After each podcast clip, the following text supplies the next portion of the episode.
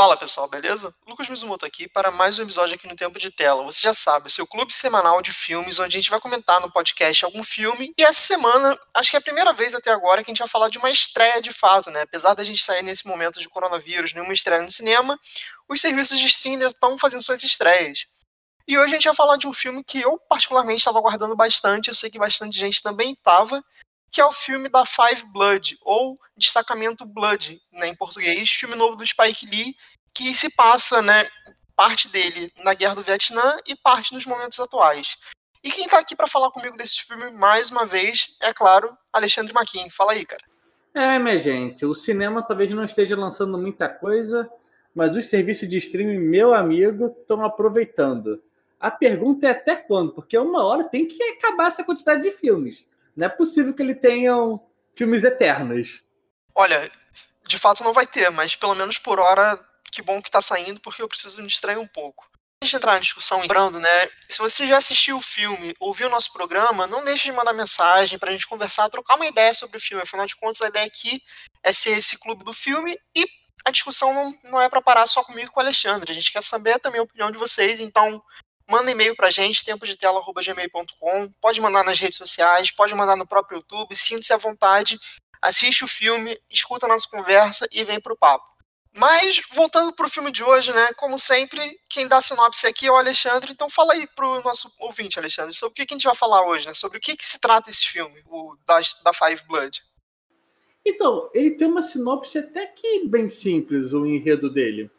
Conta a história de quatro veteranos de guerra que decidem voltar para o Vietnã para fazer um resgate do corpo do seu comandante, mentor, amigo. Só que nesse resgate nós acabamos descobrindo outras situações, um tesouro, por assim dizer. Perfeito.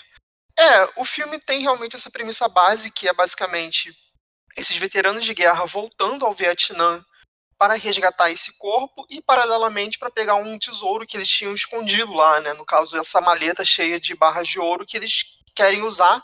Né? E aí ficam, já começando isso aqui, a gente tem um certo conflito, porque tem certos personagens que pensam em usar esse dinheiro para proveito próprio e outros né, seguem a ideia do líder espiritual deles, né, o Norman, que fala muito da questão de dar esse povo com, dar esse dinheiro para o povo deles, né? no caso o povo negro, pensando como uma certa reparação histórica, digamos assim. Só que antes de falar mais dessa questão desse conflito e tal, né, vamos situar um pouco né, o nosso ouvinte sobre o filme. Né?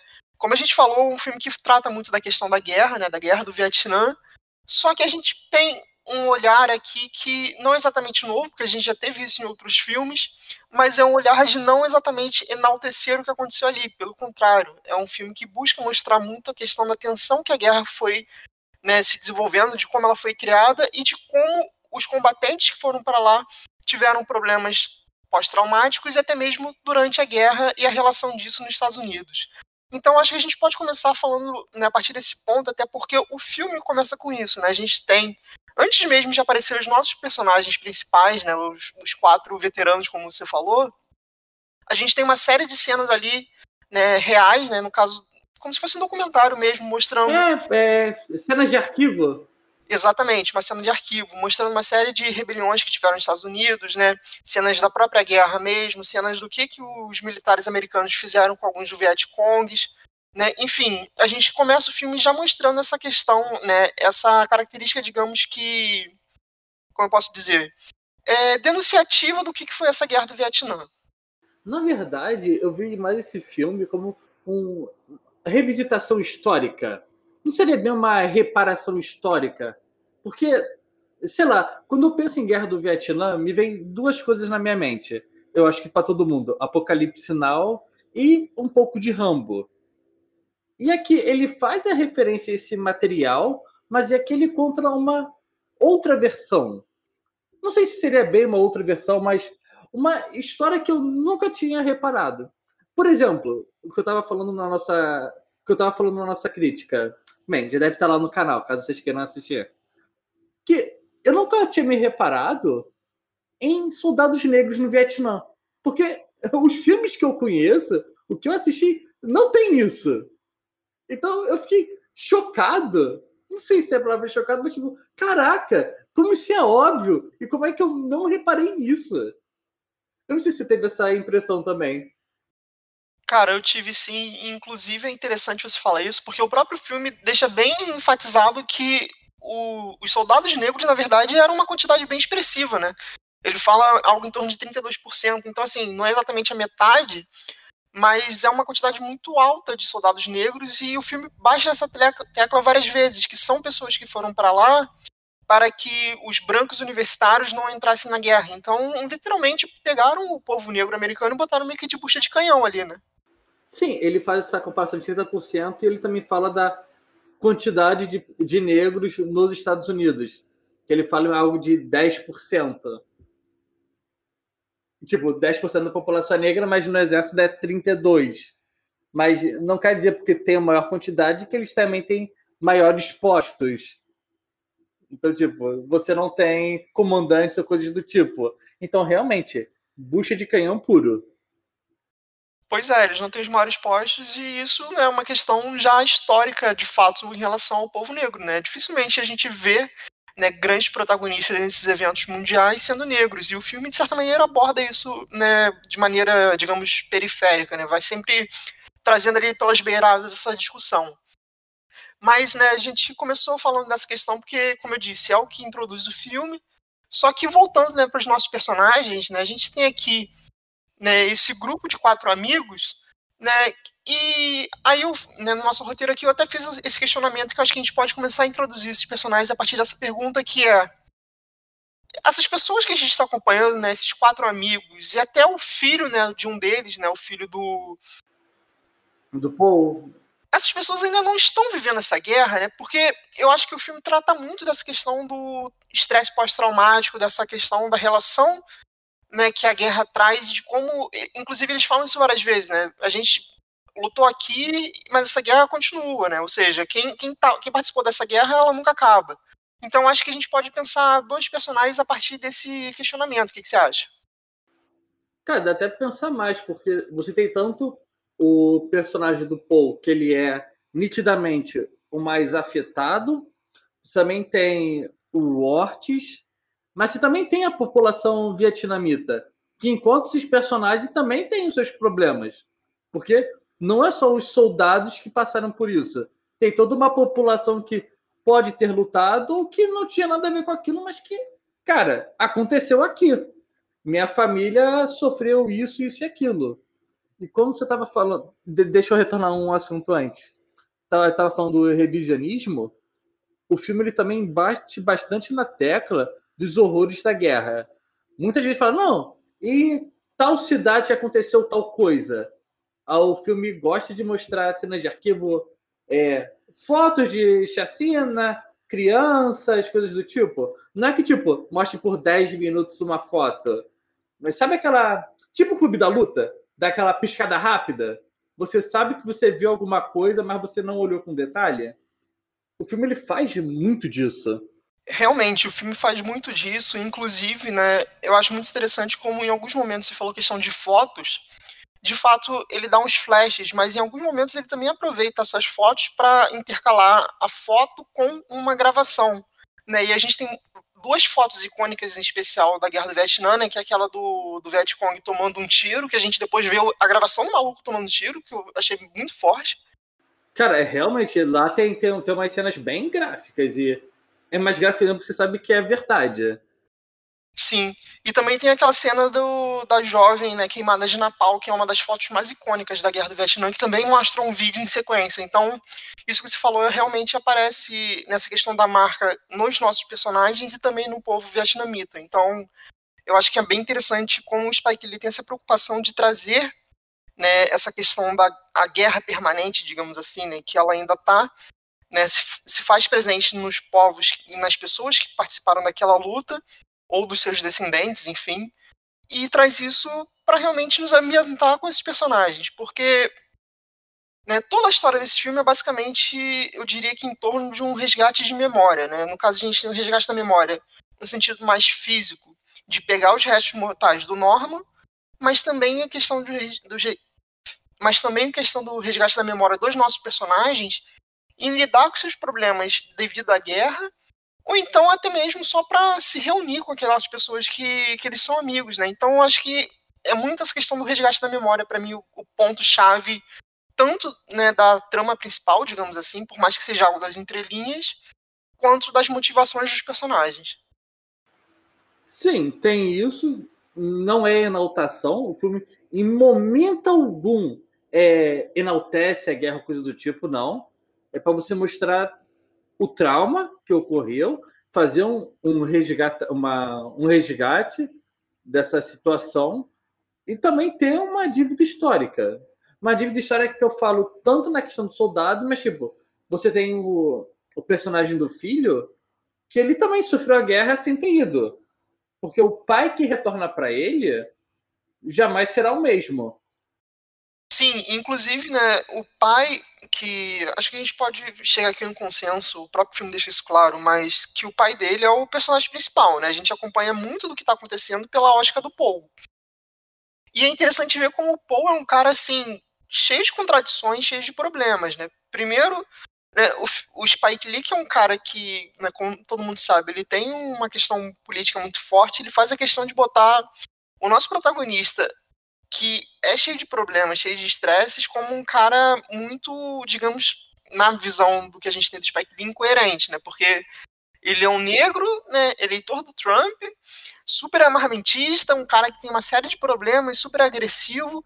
Só que, assim, o filme, pelo menos eu, não, eu tenho essa sensação, não sei você, em momento algum, ele coloca esse cara como sendo uma pessoa exatamente má. A gente tem muito uma questão de que o pouco que a gente vê no filme, ele é fruto do meio que ele foi criado no Vietnã. E aí eu acho que entra muito disso que você falou também, né, de como essa guerra molda ele, de como isso influencia literalmente a vida inteira dele, até do filho, né? Então, eu não sei se ele marca o Paul como um vilão ou coisa do tipo. É não, justamente, que... eu, eu, mas eu falei justamente que ele não marca. Mas o, o que acontece dele não ser bem visto, tanto para o público, é que, sei lá, é, é o personagem clássico que ele é o cara mais ranzinza da situação, ele não tem uma boa relação com o filho. Ninguém gosta de ver filme com pai e filho, com o pai falando que você não é meu filho. Isso, isso nunca dá uma boa vibe. E também porque ele é eleitor do Trump. Isso é escarado no filme. Você tem uma cena de arquivo novamente do negro que tá apoiando o Trump. Inclusive, essa cena é bizarra, porque, tipo, né, tem a, a fala do Trump, né? Tipo, o povo negro me apoia. E se, não sei se você reparou, mas na, naquela cena ali que tá aparecendo, tem literalmente um, um maluco negro só. É. Mas o, o que eu tava puxando em relação ao Poe era justamente isso, que, tipo, é, embora a gente possa ter uma certa. Não é exatamente um antagonismo com ele, mas uma questão de, tipo, ele é, ele é a pessoa mais problemática daquele grupo. Isso aí não tem como discutir, eu acho mas em momento algum o filme coloca ele realmente como um vilão pra gente. Ele coloca ele como sendo a pessoa com mais problemas, digamos assim, mas a gente entende do porquê que ele é daquele jeito, isso que eu quis apontar. E né, ele é o nosso protagonista, e a partir disso a gente vê né, a relação né, de como todas as desconfianças, todos os traumas dele, até mesmo as coisas que ele não abre para os seus amigos, né? E aí avançando um pouco né, mais pro filme, que mais pro final a gente descobre que ele que matou né, o Norman, mesmo que seja por acidente, isso é uma coisa que ele carrega uma culpa, faz com que, novamente, a gente falou isso já no programa do Faça a Coisa Certa, o Spike ele traz um personagem que é dúbio, e de certa maneira, isso, pelo menos para mim, é um ponto positivo, porque cria uma sensação de realismo pra gente, porque eu sinto que é um personagem verídico, tipo, eu poderia ver essa pessoa existindo, sabe? Cara, e essa cena é forte, essa cena dele matando, porque, bem, é acidental, ah, você vê que é acidental, mas ele nunca se perdoa. Você compreende o mal que aquilo fez para ele. Também é discutido inicialmente no filme que ele poderia ter ido em grupos de apoio, mas que ele não se sente à vontade com aquilo, que existiam outras coisas, mas ele acabou indo para essa opção do isolamento. E isso afetou ele de várias maneiras. Então, o filme ele também não, exu, não exime o Paul da culpa dele. É, tipo, sim, ele é dúbio, ele não é bom nem mal, ele é apenas um cara que teve problemas que ele não soube lidar. E que, bem, essa revisitação ao Vietnã, para a visão dele, é para se reencontrar, é para ter essa discussão.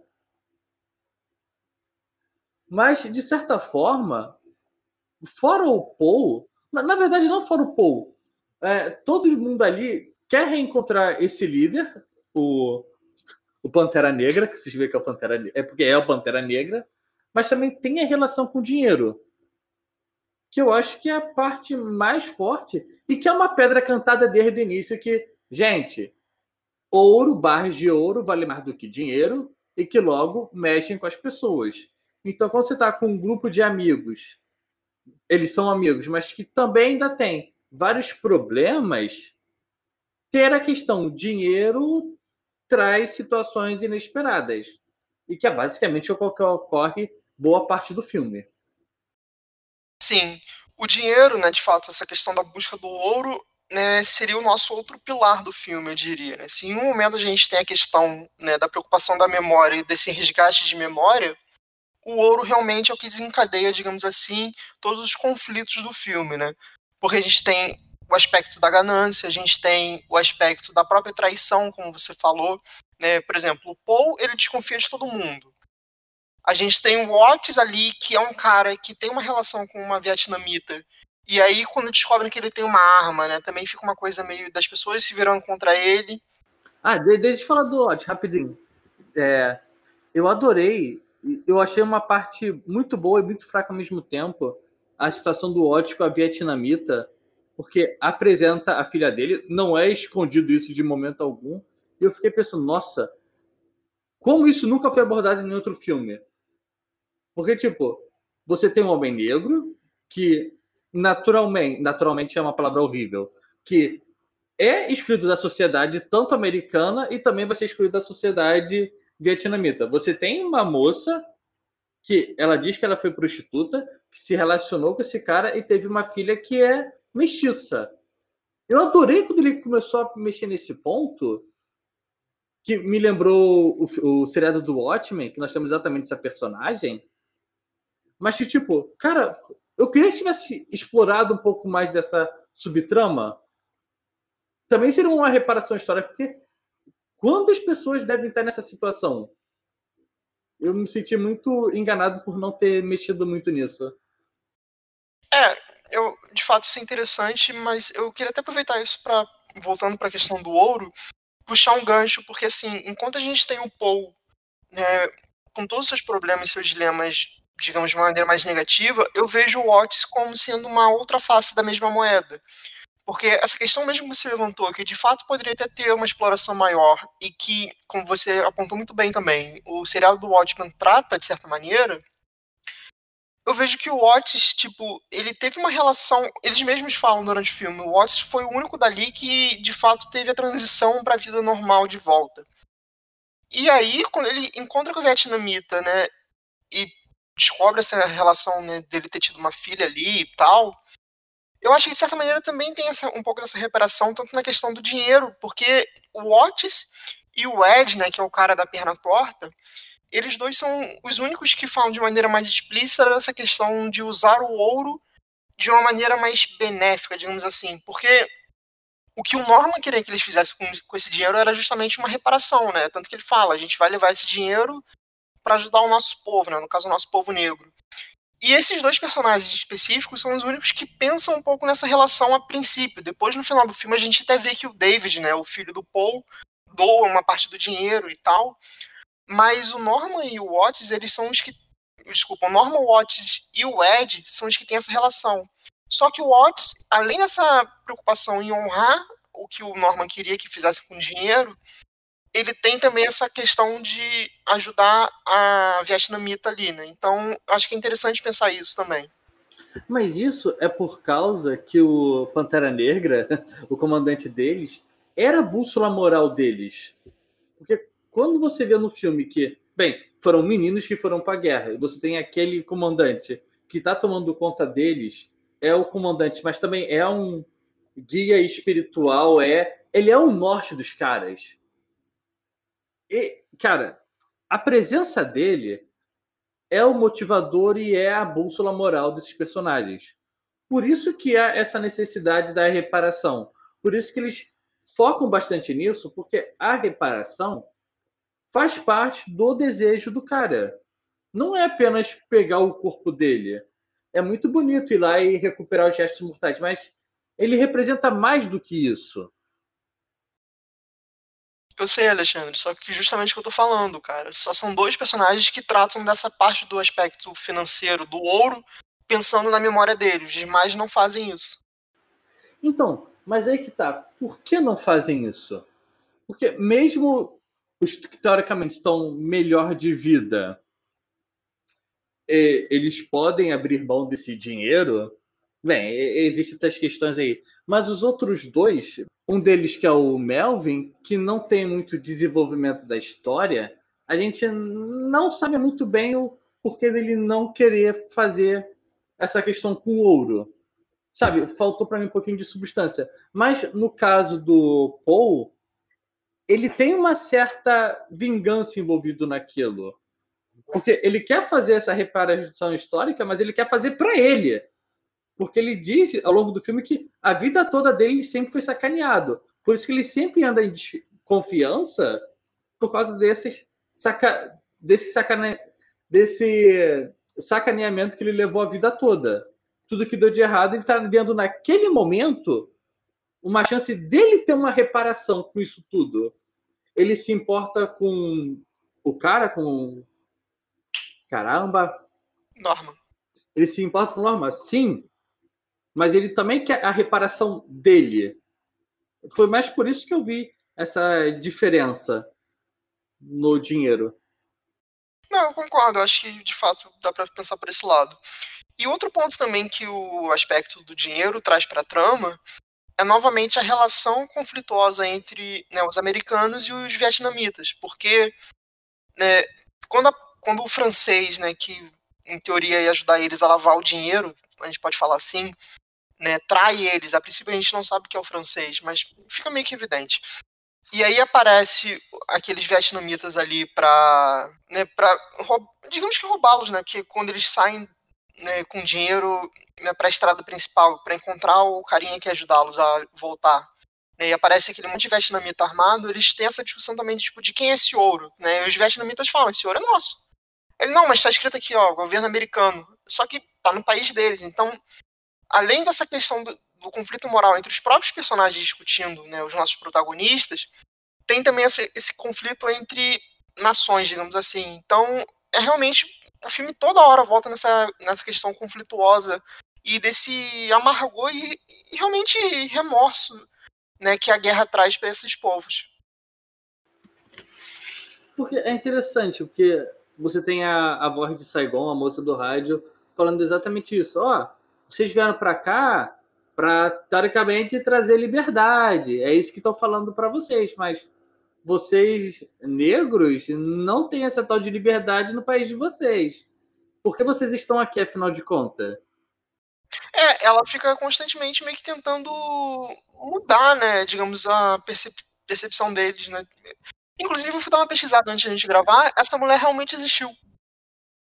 Sim, você não tem um filme chamado. É, ah, não, é Bem-vindo Vietnã? Como é que era? Era alguma coisa de rádio também. Uhum. Eu não sabia, eu pesquisei pra, pra gravar, mas achei bacana isso. É, e avançando um pouco na história, então, né, na verdade, nossa discussão aqui, aproveitar que você levantou a questão do, do Melvin, né, que dos cinco, né, dos cinco Blood aqui é o que tem menos participação, né, um ponto que a gente estava conversando em off era isso, né? De tipo, embora o filme seja focado nesse grupo de ex-combatentes, né, junto com o Norman, que aparece nos flashbacks, é, a gente vê que não tem exatamente equilíbrio nesses personagens, né? Foi uma coisa que você mesmo levantou mais, né? E eu já até te pergunto, então, né, já que foi você que teve esse destaque, até onde você vê que isso é exatamente um problema para trama?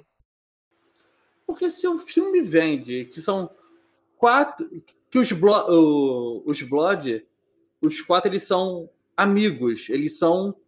Eles são os Blood, eles são os caras. Eles foram por causa disso. E chega na hora, eu não senti exatamente essa amizade deles. Tipo, Não sei se a palavra certa é amizade, mas quando você acaba tendo esse desequilíbrio dos personagens, eu não senti que eles tivessem a mesma importância. Porque, teoricamente, o filme é sobre você resgatar o comandante. Que os quatro falam que foi o cara da vida deles. Mas quando eu não consigo enxergar isso nos personagens, eu me sinto um pouco problemático. Pô, o cara que fica carregando detector de metais, ele parece ser figurante, porque ele não tem contexto histórico. Contexto histórico não, tipo, qual a motivação dele? É mesmo do que a dos outros? O que, que ele tem de especial? Eu sei que o Paulo ele tem um filho, eu sei que o outro ele, ele descobriu que tem uma filha, o terceiro que tem a perna torta, ele tem uma concessionária de carros. E esse quarto, o que, que ele tem? Ele organizou a ele organizou essa expedição, mas nada. A gente não tem mais informação dele. Entende? Esse que para mim é o problema do filme. Então, eu concordo em parte com você. Assim, eu entendo a necessidade de dois. No caso aqui, a gente tem dois personagens que têm um desenvolvimento mais estendido entre os cinco, né? Que aqui no caso vai ser o Paul e o Watts, né? Que o Paul, como a gente já falou, é o nosso protagonista. E eu diria que o Watts é o nosso principal coadjuvante.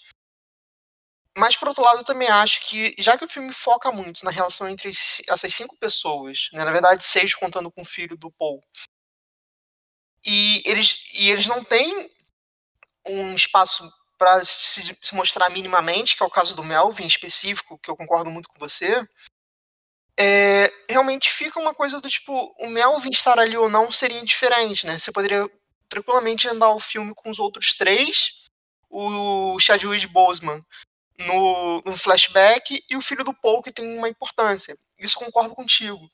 E um outro detalhe também, né, só levantando um pouco do que você já falou, o Ed, né, que é o cara que tem a concessionária, Outro ponto que também explica muito a participação dele do filme, que é até interessante porque mostra que, de certa maneira, ele é um dos que tem um compasso moral mais forte ali, é a questão de que a concessionária está falindo, ele está sem grana, mas mesmo assim ele não quer pegar esse dinheiro para proveito próprio, ele quer usar esse dinheiro para né, fazer o que o Norman queria. E é interessante isso, porque eu acho que aí dá uma certa profundidade para um personagem que tem pouco destaque em relação aos outros dois, como eu falei, mas você tem um certo apego emocional ainda maior com ele nesse momento. Tudo bem que é a cena de despedida dele, porque logo em seguida ele morre.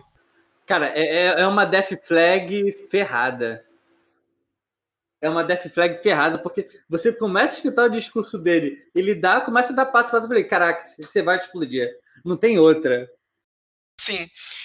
E aí, né, aproveitando, já que a gente está falando agora da, da questão das bombas, o outro ponto que aí acho que me incomoda mais, na verdade, em relação ao Melvin específico, é que, como ele deveria ser um dos nossos principais coadjuvantes, e não é, isso me parece ainda mais problemático quando começa a entrar os, os demais personagens de apoio.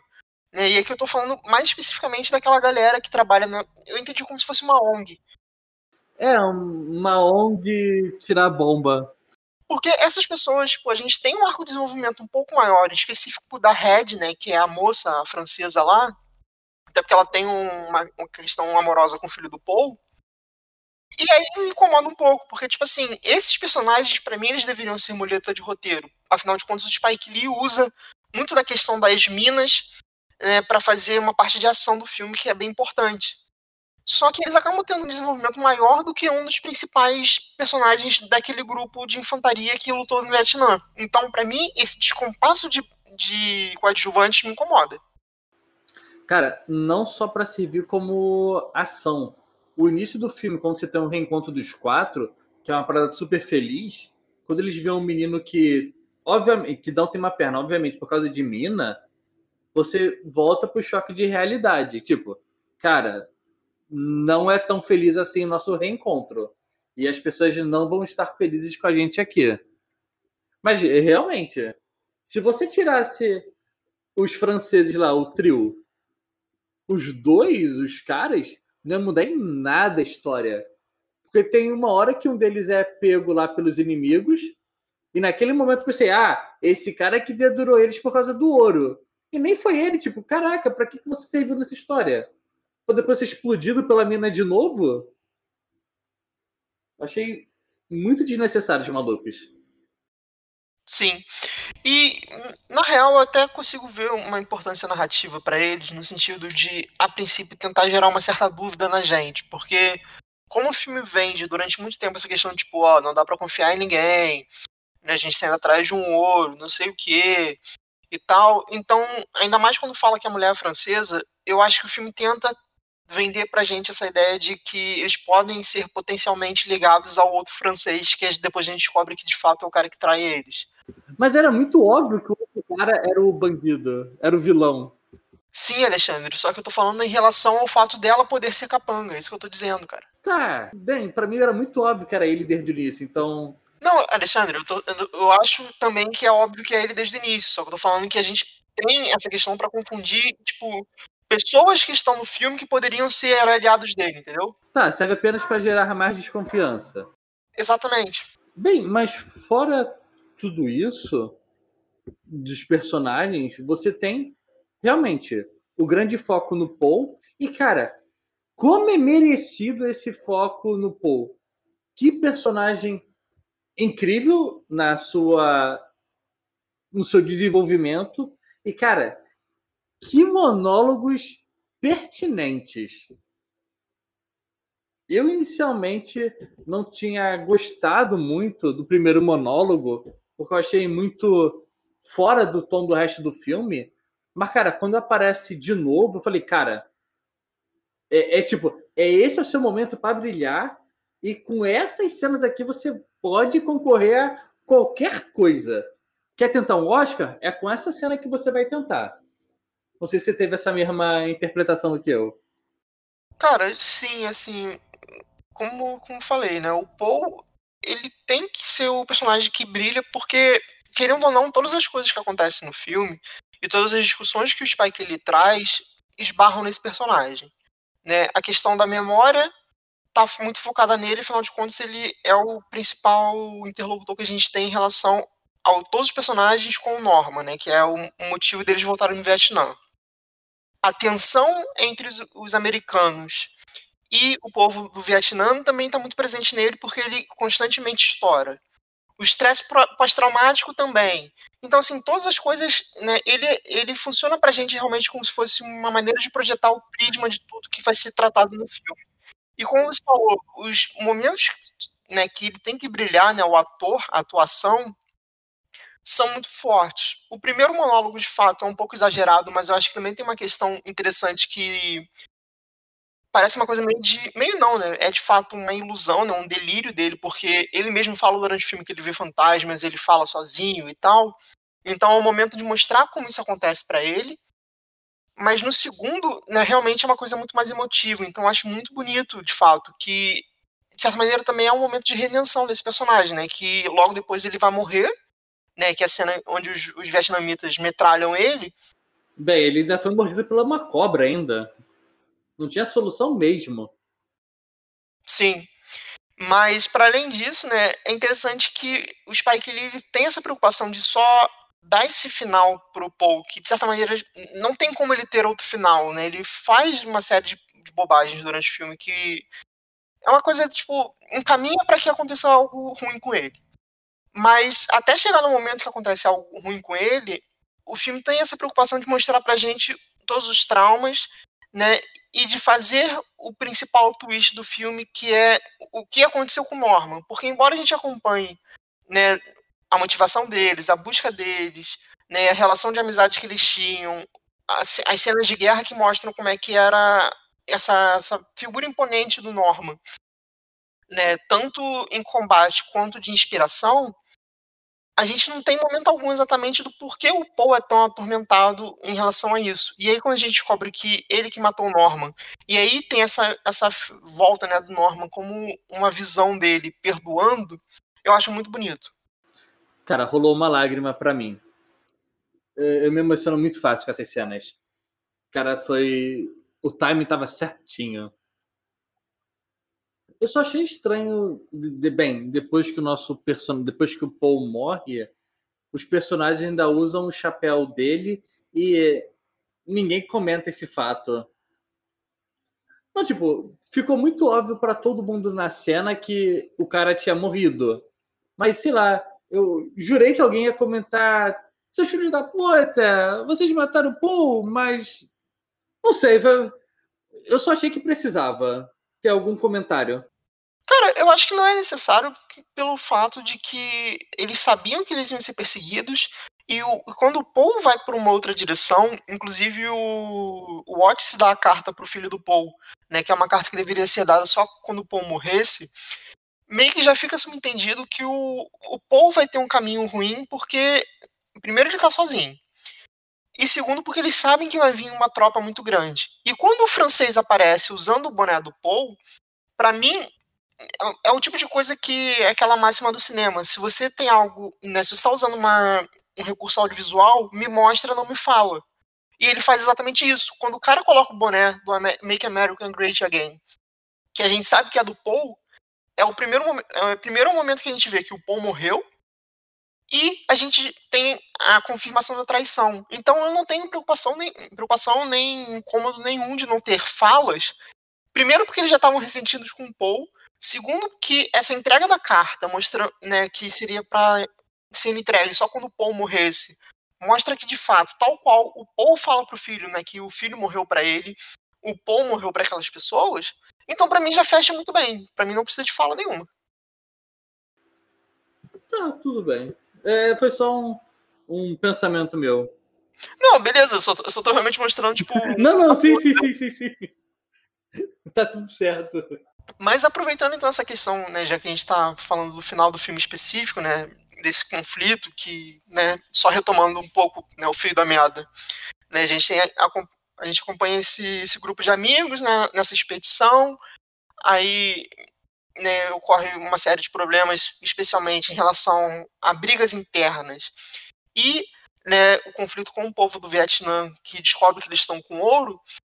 Né, quando a gente vai se encaminhando para os finalmente, né, que vai ser essa grande disputa entre os que sobraram do grupo, né, contra, a princípio a gente acha que vai ser só os vietnamitas, mas aí vem junto o francês que queria ajudá-los, né, que é um twist meio óbvio, como você já falou, mas ainda assim não deixa de ser um twist, é, a gente tem a principal cena de ação do filme, tirando os flashbacks, que, assim... Não é nada demais. Exatamente, não é nada demais, e para além disso, para mim estava muito claro que quem ficaria vivo ali. Então, assim, embora seja uma cena bem filmada, né, a ação do filme eu acho bem legal, eu acho que é, assim, um final ok, não tem nada, nossa. Realmente, se você vai ver esse filme esperando ver um apocalipse now, cara, tá no filme enganada. Porque esse filme aqui é desenvolvimento de personagem. E as cenas de ação não são nada demais. É tipo assim, era óbvio a cena final que o que ia acontecer.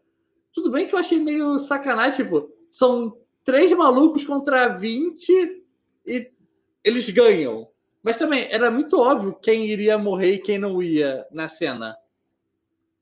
Eu acho muito mais interessante a cena da mina com, com o Paul e o filho dele.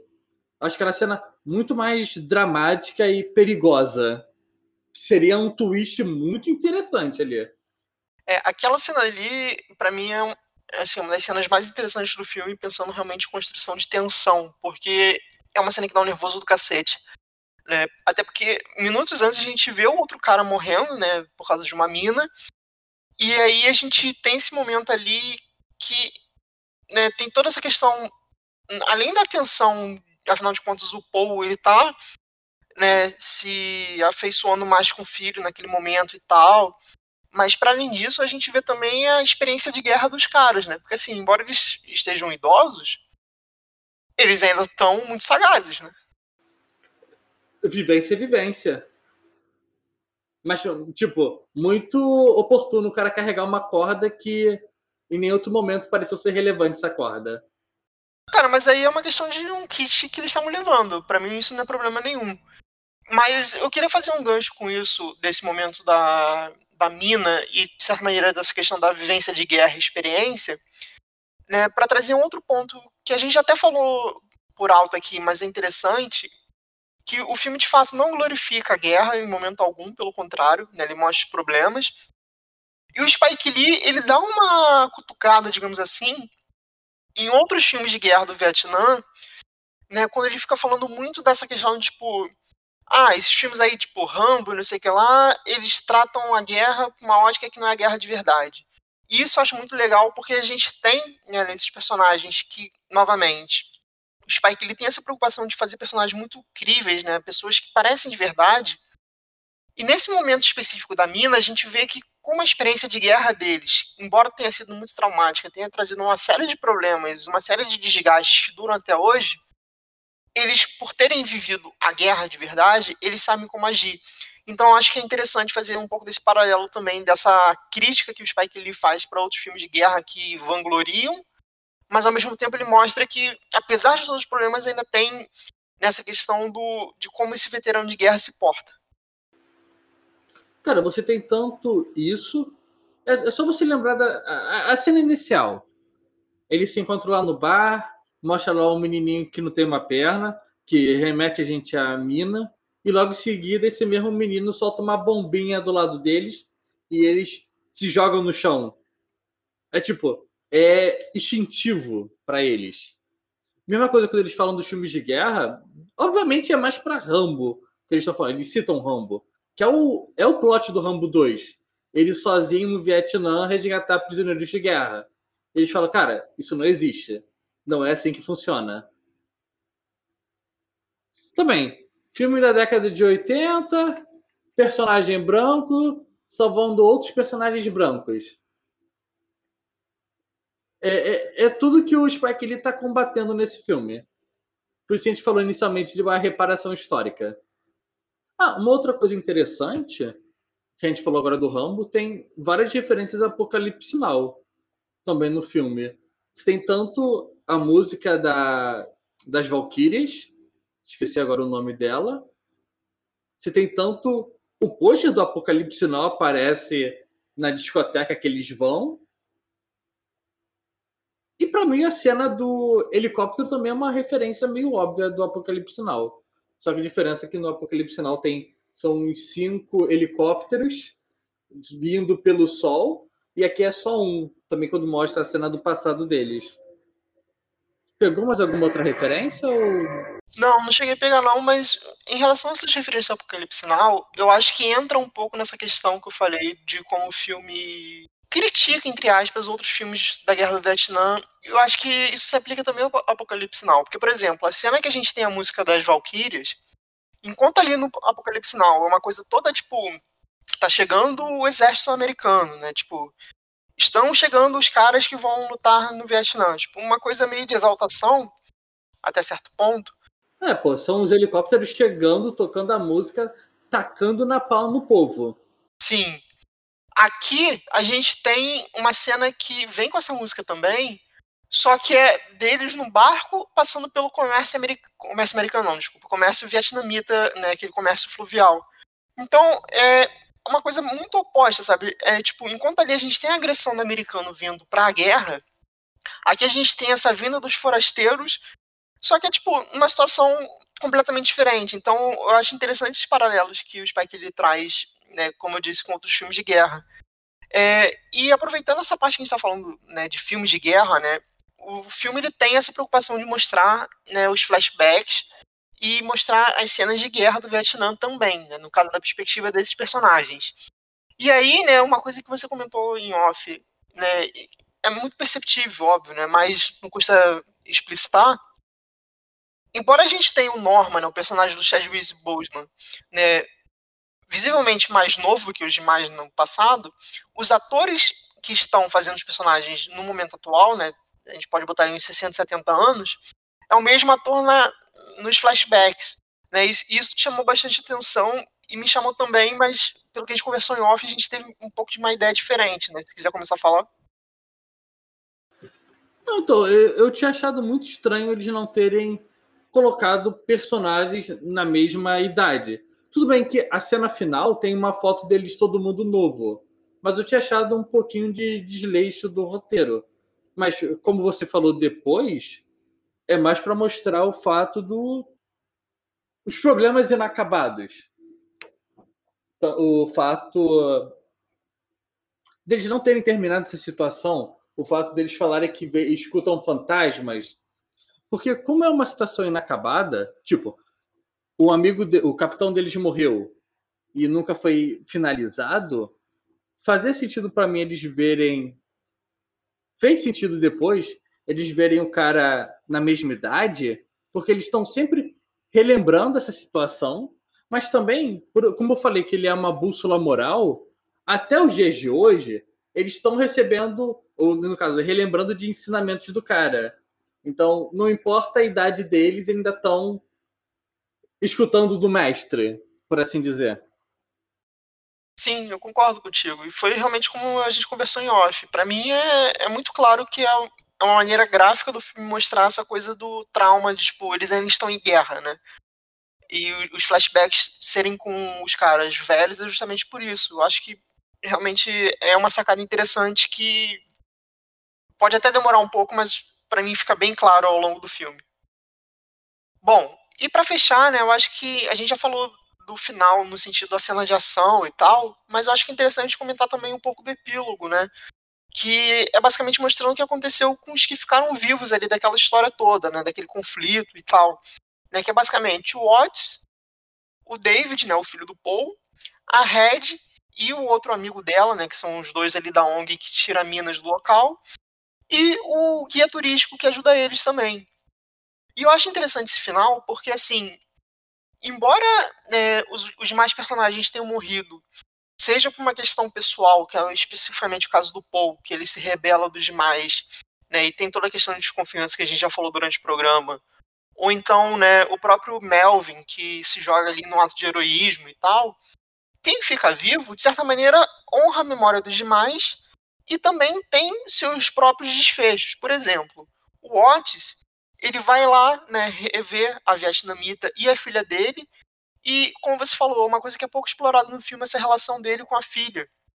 Mas as duas cenas que aparecem são muito bonitas. E a cena final em específico, eu acho que é ainda mais dramática e mais tocante mesmo. Que embora eles não tenham um contato muito grande, né, o filme não mostra esse contato, a gente vê que tem ali uma relação forte que, que vai ser construída provavelmente entre pai e filha.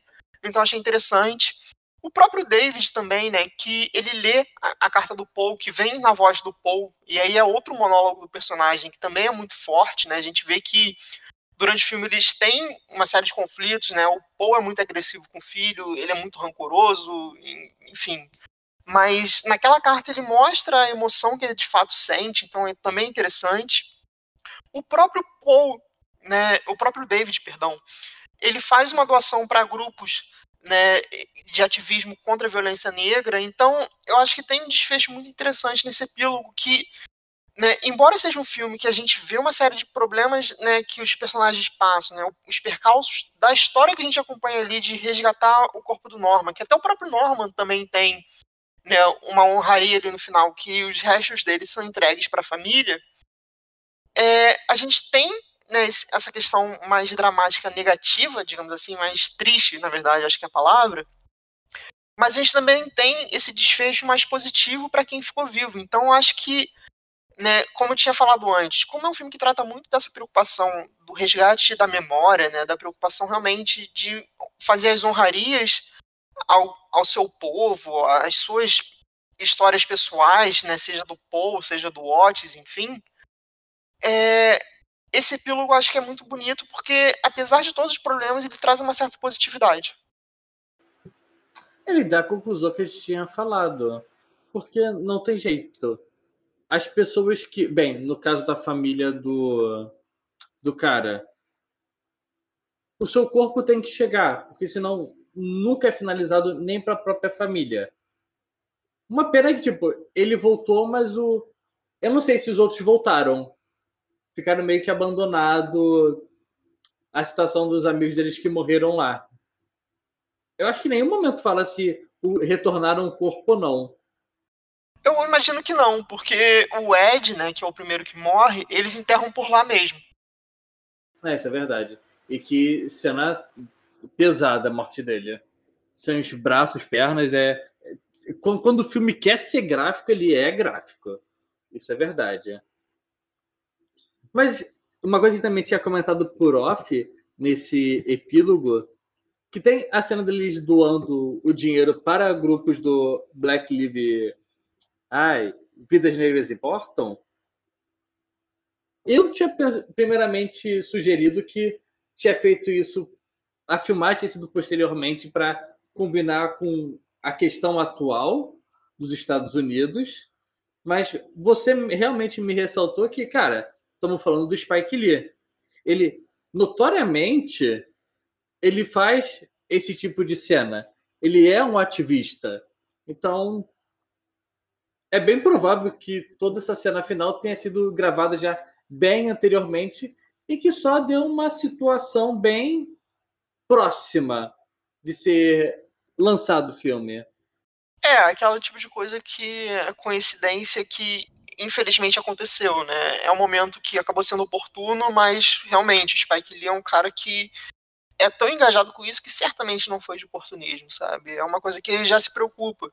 E por outro lado, também tem a questão que a gente já comentou até no nosso podcast sobre o Faça a Coisa Certa, infelizmente a história é cíclica, né, cara? Então, assim, por mais que a gente tenha tido movimentos, né, em relação a essa questão da violência negra com mais força nessas últimas semanas, é uma coisa que infelizmente acontece sempre. Então, faz todo sentido o Spike Lee estar tá falando disso, porque é uma realidade que ele vive e convive há muito tempo, né? E o filme trata disso também, né?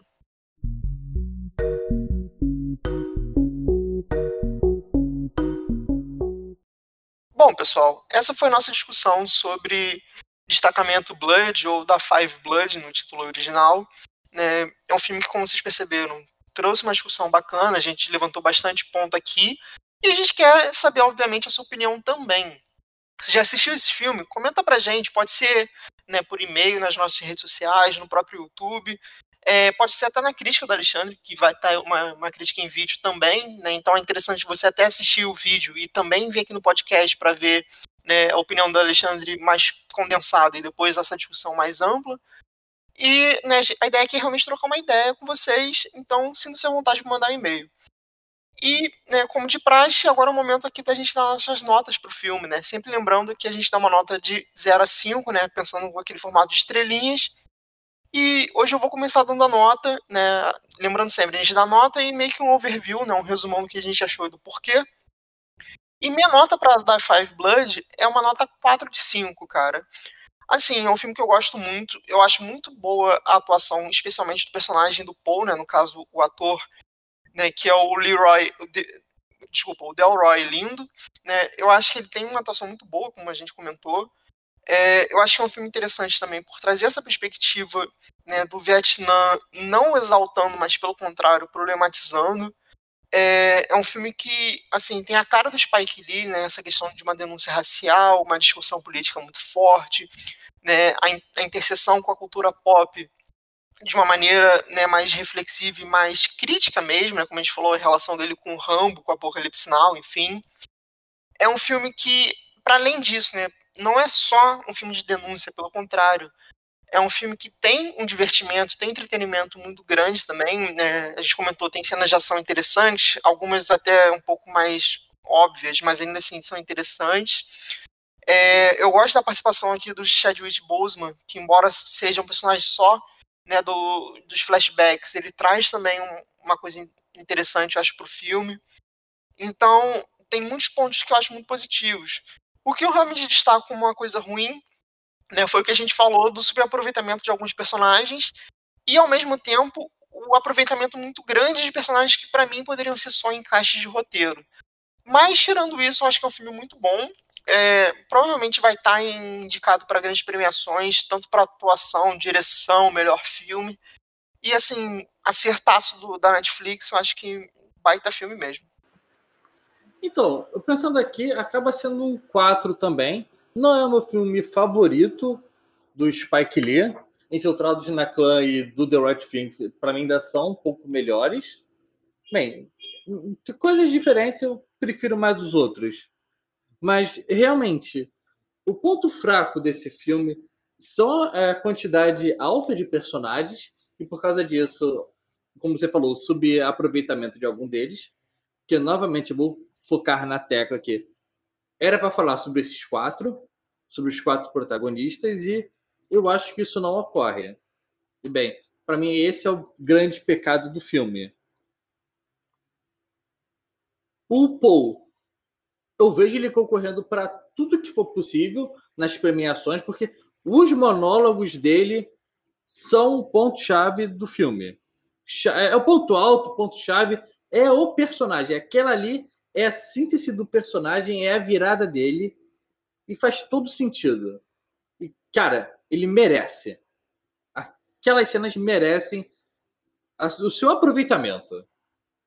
Bem, e é isso. Bom, com esse é isso de Alexandre, então a gente se despede aqui, galera, e até semana que vem. Valeu. Então, gente, até semana que vem. Tchau, tchau.